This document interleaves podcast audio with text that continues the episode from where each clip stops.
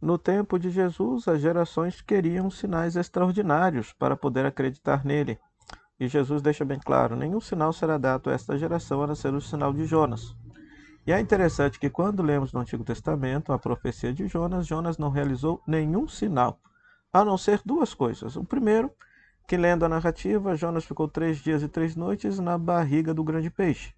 Talvez um sinal da, dos três dias e três noites que Jesus passaria no túmulo antes de ser ressuscitado pelo Pai. Então, um grande sinal seria a ressurreição de Jesus. Cremos em Jesus pelo fato dele ser o Filho de Deus ressuscitado pelo Pai do céu.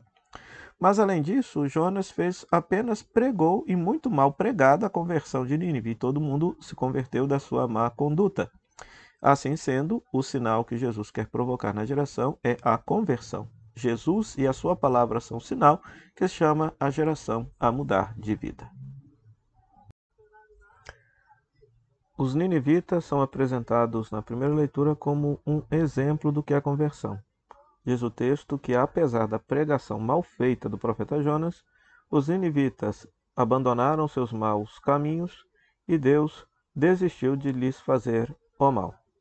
Tempo de quaresma é tempo de nós revermos a nossa conduta, revermos nossa postura, escutarmos a voz profética da igreja que nos chama a mudança de vida, mudança de mentalidade, a fim de a gente também abandonar e se afastar do mau caminho. Converter não é mudar de igreja nem mudar de religião, mas é mudar de conduta, mudar de vida, é perceber aquilo que está errado na nossa vida, errado na nossa conduta e procurar transformar ah, os nossos vícios em virtudes, os nossos pecados em mudança de vida.